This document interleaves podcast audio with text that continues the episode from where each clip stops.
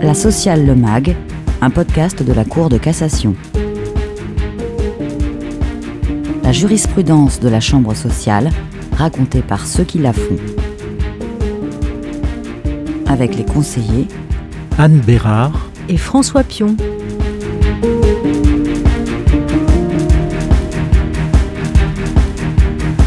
Bonjour Anne. Comme chaque mois, avant de faire un focus sur deux arrêts que nous décrypterons ensemble, consacrés au recours ouvert contre les avis rendus par les médecins du travail, nous commençons par évoquer l'actualité avec deux décisions de la Chambre sociale du 23 novembre dernier. Le premier arrêt nous éclaire sur ce qu'est, ou plutôt ce que n'est pas, un acte subséquent à un plan de sauvegarde de l'emploi, et le second porte sur la caractérisation d'une situation de co-emploi. Commençons donc avec notre premier arrêt. Nous sommes dans un contexte où l'entreprise avait conçu un projet de réorganisation en vue de sauvegarder sa compétitivité et où un accord majoritaire portant plan de sauvegarde de l'emploi, PSE, avait été signé. Mais quelques mois plus tard, la décision de validation du PSE par l'autorité administrative a été annulée par la juridiction administrative au motif que l'accord collectif ne revêtait pas le caractère majoritaire requis par l'article L1233-24-1 du Code du travail. Par ailleurs, une modification de leur contrat de travail pour motif économique avait été proposée par l'employeur à certains salariés qui l'avaient accepté. Se prévalant du défaut de validité de l'accord collectif, une salariée a alors demandé au Conseil des prud'hommes la nullité de l'avenant de son contrat de travail, en faisant notamment valoir que le PSE lui aurait été appliqué en cas de refus de sa part de la modification proposée. Elle s'appuyait sur la jurisprudence de la Cour de cassation qui a posé pour principe, dans un arrêt samaritaine du 13 février 1997, que la nullité qui affecte le plan social s'étend à tous les actes subséquents et notamment au licenciement prononcé par l'employeur. Oui, toute la question était là en effet. La modification du contrat de travail qui a été proposée à la salariée après l'élaboration du plan social et avant sa mise en œuvre était-elle ou non un acte subséquent à ce plan social? Disons-le tout de suite, dans son arrêt du 23 novembre 2022, notre Chambre a répondu par la négative. Elle relève que la modification du contrat de travail pour motif économique est indépendante de l'élaboration d'un plan social dans le cadre d'un licenciement collectif pour motif économique. En effet, la modification du contrat de travail repose sur l'article L 1226-6 du Code du travail, selon lequel l'employeur peut proposer aux salariés la modification d'un élément essentiel du contrat de travail pour un motif économique, au sens de l'article L 1233-3, que le salarié peut accepter ou non. Ce n'est que dans la situation visée par l'article L 1233-25 du Code du travail où au moins 10 salariés refusent une telle modification et que l'employeur envisage leur licenciement, qu'ils se trouvent soumis aux dispositions applicables au licenciement pour motif économique, imposant l'élaboration d'un plan de sauvegarde de l'emploi. On voit bien que la Cour de cassation ne pouvait suivre la salariée dans son argumentation. D'une part, elle avait accepté la modification de son contrat de travail, ce qui ne l'exposait pas à une décision de licenciement de la part de l'employeur, et d'autre part, elle n'était pas concernée par le projet de licenciement collectif pour motif économique prévu par le PSE. La Cour a estimé en conséquence que la modification du contrat de travail de la salariée ne constituait pas un acte subséquent au plan de sauvegarde de l'emploi. Le second arrêt de notre actualité, également du 23 novembre 2022, est relatif à la caractérisation de l'existence d'une situation de co-emploi. Alors c'est vrai que depuis euh, l'arrêt euh, dit 3 Suisse du 6 juillet 2016, la Cour de cassation n'avait plus rendu de décision retenant une situation de co-emploi. Cet arrêt 3 Suisse avait été rendu sous l'empire des critères du co-emploi définie par l'arrêt dit Molex du 2 juillet 2014, selon lequel, hors l'existence d'un lien de subordination, une société faisant partie d'un groupe ne peut être considérée comme un co-employeur à l'égard du personnel employé par une autre que s'il existe entre elles, au-delà de la nécessaire coordination des actions économiques entre les sociétés appartenant à un même groupe et de l'état de domination économique que cette appartenance peut engendrer, une confusion d'intérêts, d'activités et de direction se manifestant par une immixtion dans la gestion économique et sociale de cette dernière. Ainsi, dans l'arrêt Molex, la Cour de cassation avait jugé que le fait que les dirigeants de la filiale proviennent du groupe et que la société mère ait pris, dans le cadre de la politique du groupe, des décisions affectant le devenir de la filiale et se soit engagé à fournir les moyens nécessaires au financement des mesures sociales liées à la fermeture du site et à la suppression des emplois, ne pouvait suffire à caractériser une situation de co-emploi. Cet arrêt avait fait l'objet sur le site de la Cour du commentaire selon lequel l'arrêt confirme l'importance prise par ce critère d'immixtion dans la gestion économique et sociale de sa filiale par la société mère. Seule est susceptible d'être reprochée à une société mère son immixtion globale et permanente dans le fonctionnement de sa filiale, qui doit prendre à la fois une dimension économique et une dimension sociale. Il n'y a immixtion sociale qu'à la condition que la direction du personnel et la gestion des ressources humaines soient prises en main par la société mère, qui ne permet plus à sa filiale de se comporter comme le véritable employeur à l'égard de ses salariés. La situation de co-emploi devrait donc rester exceptionnelle. Alors, si depuis euh, l'arrêt 3 suisse, tout en rappelant hein, régulièrement la définition de l'arrêt Molex, la Cour n'avait plus retenu l'existence d'une situation de co-emploi, il en allait différemment des juridictions de fond. Absolument. Et c'est pourquoi, par un arrêt du 25 novembre 2020, rendu en formation plénière, la Chambre sociale, énonçant dans le point 7 de son arrêt Il apparaît nécessaire, eu égard à l'évolution du contentieux, de préciser les critères applicables en la matière, a défini le co-emploi comme une immixtion permanente d'une société dans la gestion économique et sociale d'une autre, conduisant à la perte totale d'autonomie d'action de cette dernière. Cette définition marquant l'abandon, dans un souci de sécurité juridique, du triple critère de la confusion d'intérêt, d'activité et de direction, met désormais l'accent sur le caractère exceptionnel du co-emploi, réservé à des situations où une société fait véritablement perdre à une autre l'autonomie de sa gestion. Le Conseil d'État retient une idée semblable lorsqu'il parle de personne morale transparente,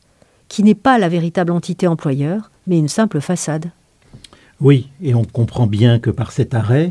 la Cour a consacré la notion de co-emploi, alors même que la question de son abandon, au profit de la seule responsabilité extra-contractuelle de la société mère, était posée par la doctrine. Absolument. La Chambre sociale a pris en considération le fait que cette voie de la responsabilité extra-contractuelle des sociétés mères avait ses propres limites. Outre qu'elle impose l'engagement d'une procédure distincte devant le tribunal judiciaire, puisqu'en l'absence de contrat de travail, la juridiction prud'homale est incompétente pour en connaître, cette recherche de responsabilité extra-contractuelle expose aussi les salariés à l'arrêt des poursuites individuelles en cas de déconfiture de la société mère et à l'irrecevabilité de leur action après l'ouverture de la procédure collective. Alors, après cet arrêt du 25 novembre 2020, aucune décision de la Chambre sociale n'a retenu de situation de co-emploi jusqu'à notre arrêt du 23 novembre 2022. Et dans notre arrêt, la, la Cour d'appel avait constaté que l'employeur, qui avait été racheté par une société belge, n'avait plus de clients propres, s'était retrouvé dans la dépendance économique totale de cette société, que la directrice de site était sous la dépendance des responsables de cette société et n'avait plus de pouvoir décisionnel, que la société belge s'était substituée à sa filiale dans la gestion de son personnel, dans les relations tant individuelles que collectives, celle-ci n'ayant plus aucune autonomie pour l'embauche de son personnel et l'organisation de ses activités. La Cour d'appel a également retenu que la gestion financière et comptable de la filiale était assurée par la société belge. Au regard de ces constatations, démontrant une ingérence continuelle et anormale de la société mère dans la gestion économique et sociale de la filiale, la Cour de cassation a considéré que la Cour d'appel avait pu en déduire l'existence d'une situation de co-emploi caractérisée par une immixtion permanente de la société mère dans la gestion économique et sociale de la société employeur, conduisant à la perte totale d'autonomie d'action de cette dernière.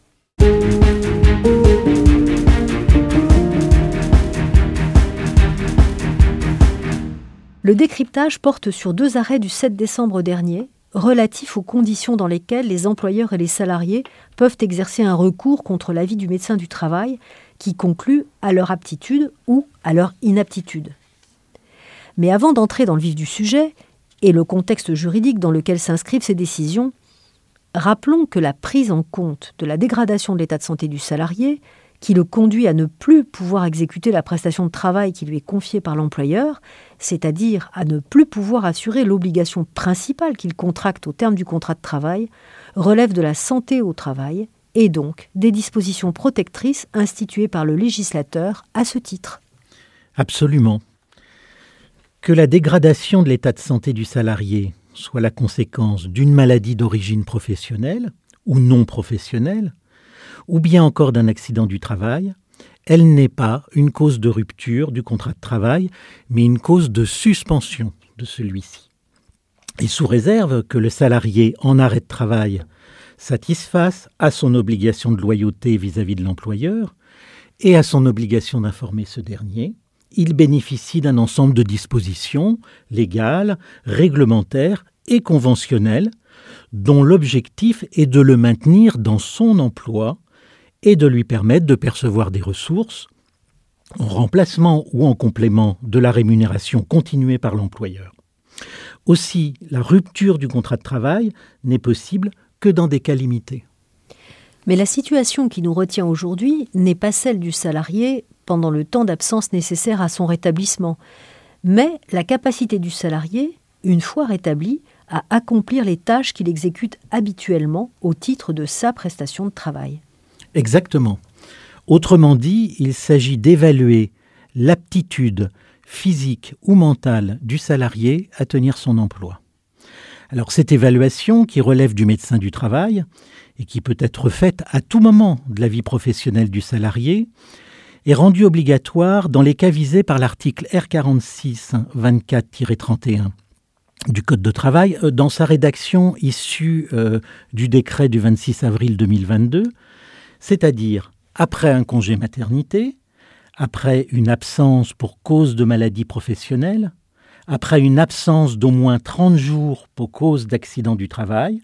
ou après une absence d'au moins 60 jours pour cause de maladie et d'accident non professionnel.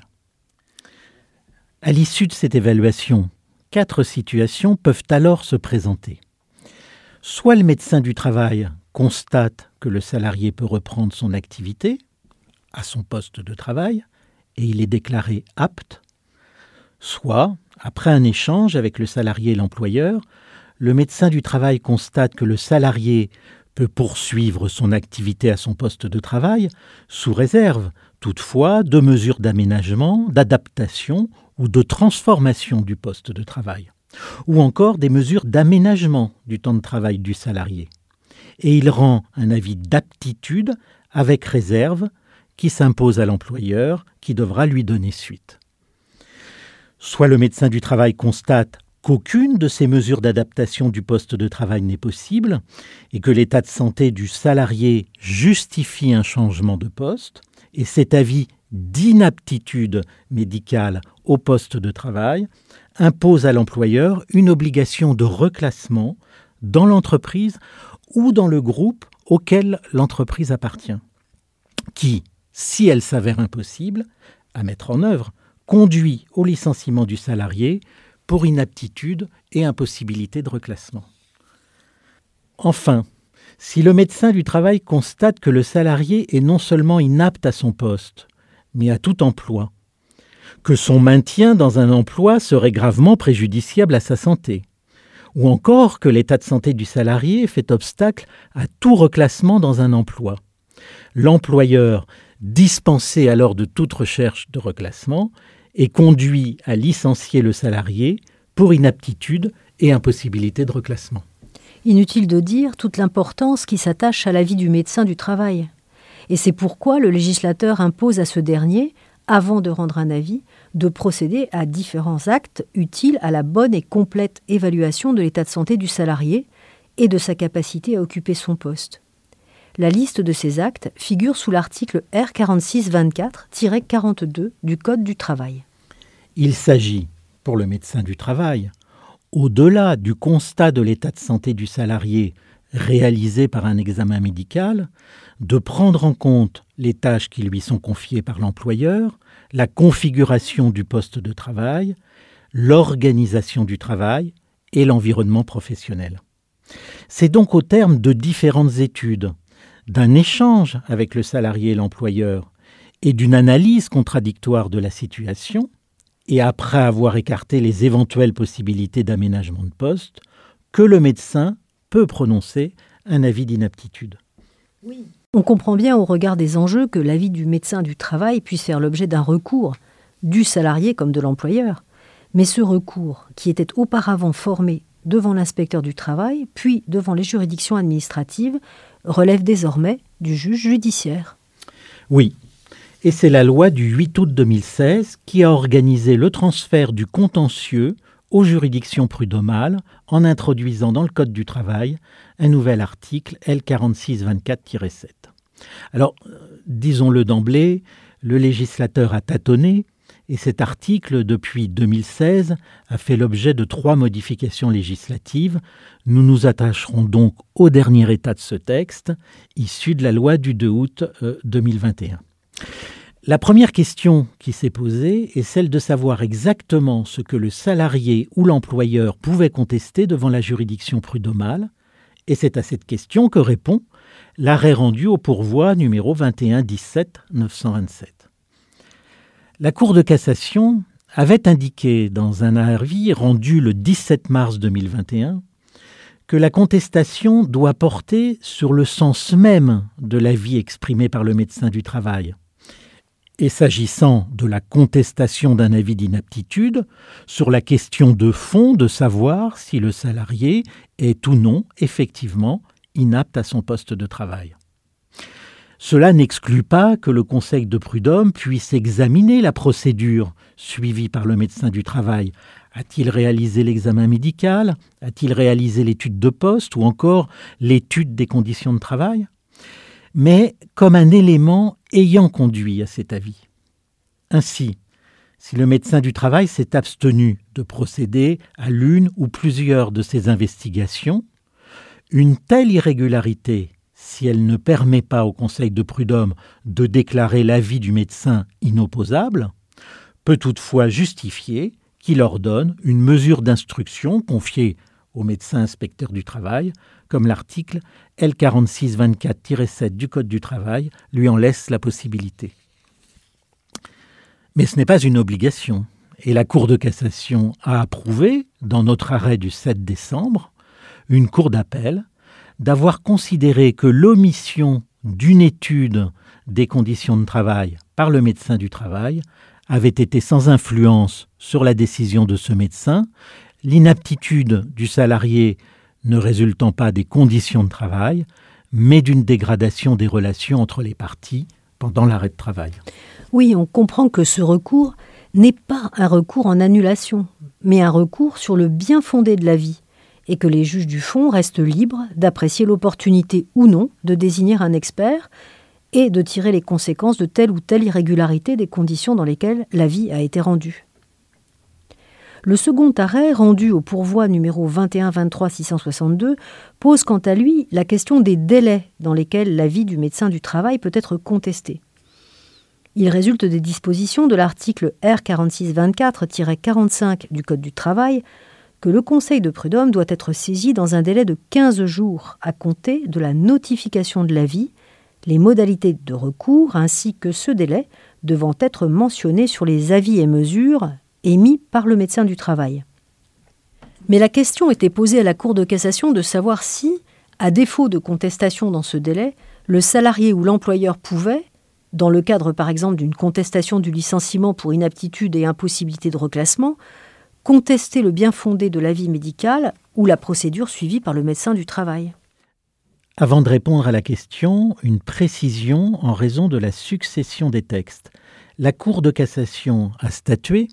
alors que dans l'affaire qui lui était soumise, l'article L4624-7 ouvrait aux salariés un recours contre l'avis du médecin du travail qui devait être porté devant la formation de référé du Conseil de prud'homme. Cette disposition a été modifiée par le législateur qui lui a préféré finalement à compter du 1er janvier 2020, une procédure dite accélérée au fond, régie désormais par l'article R 1455-12 du Code du travail. Mais la solution dégagée par la Cour de cassation au temps de la procédure de référé est parfaitement transposable à cette nouvelle procédure. Sous l'empire des textes qui donnaient compétence à l'inspecteur du travail, puis aux juridictions administratives, la Cour de cassation considérait qu'en l'absence de recours exercé devant l'inspecteur du travail dans le délai prescrit, les avis du médecin du travail s'imposaient au juge, quelles que soient les circonstances et les irrégularités formelles de l'avis. Le transfert de ce contentieux aux juridictions prud'homales n'a pas été de nature à remettre en cause cette jurisprudence, dictée d'abord par le souci de trancher rapidement le contentieux qui pouvait résulter de l'avis du médecin du travail, comme en témoigne également l'ouverture d'une voie de recours spécifique.